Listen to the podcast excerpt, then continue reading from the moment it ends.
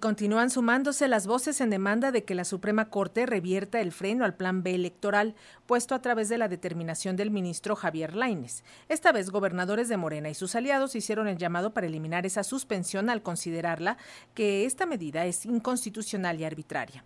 Ayer por la tarde, la Consejería Jurídica de Presidencia pidió a la Suprema Corte revertir el acuerdo que suspende el plan B, mientras que el Senado presentó dos recursos de reclamación ante la Corte, uno contra la suspensión y otro contra la admisión de la controversia constitucional que promovió el INE contra la reforma impulsada por el presidente López Obrador. Durante su participación en el programa Se abre hilo de Radio Educación, el maestro Eduardo Juchín, analista político y exconsejero electoral, consideró que la suspensión aún no es definitiva y puso en el reflector que lo que pone en peligro la vigencia del Plan B, más que su contenido, es el proceso legislativo con el que tuvo origen.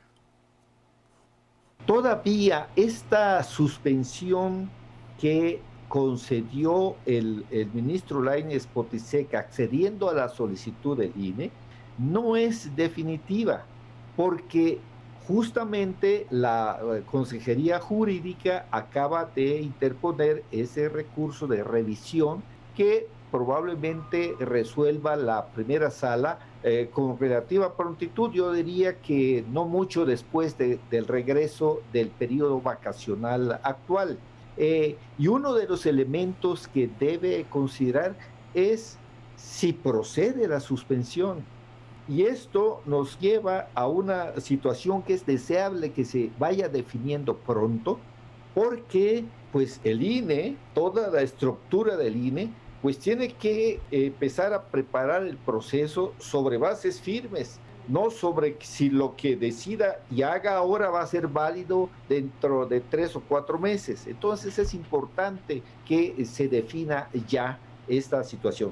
Hay un elemento que no se está quizá tomando demasiado en cuenta dentro de la discusión esta de las polarizaciones y demás.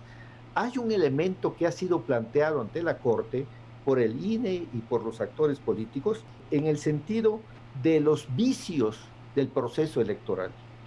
Realmente en este ir y venir entre el Senado y la Cámara de Diputados y el Senado otra vez y la Cámara de Diputados de nuevo, hubo violaciones reales y graves al proceso legislativo. Y si este proceso legislativo es invalidado por la Corte, pues ahí sí murió el plan B.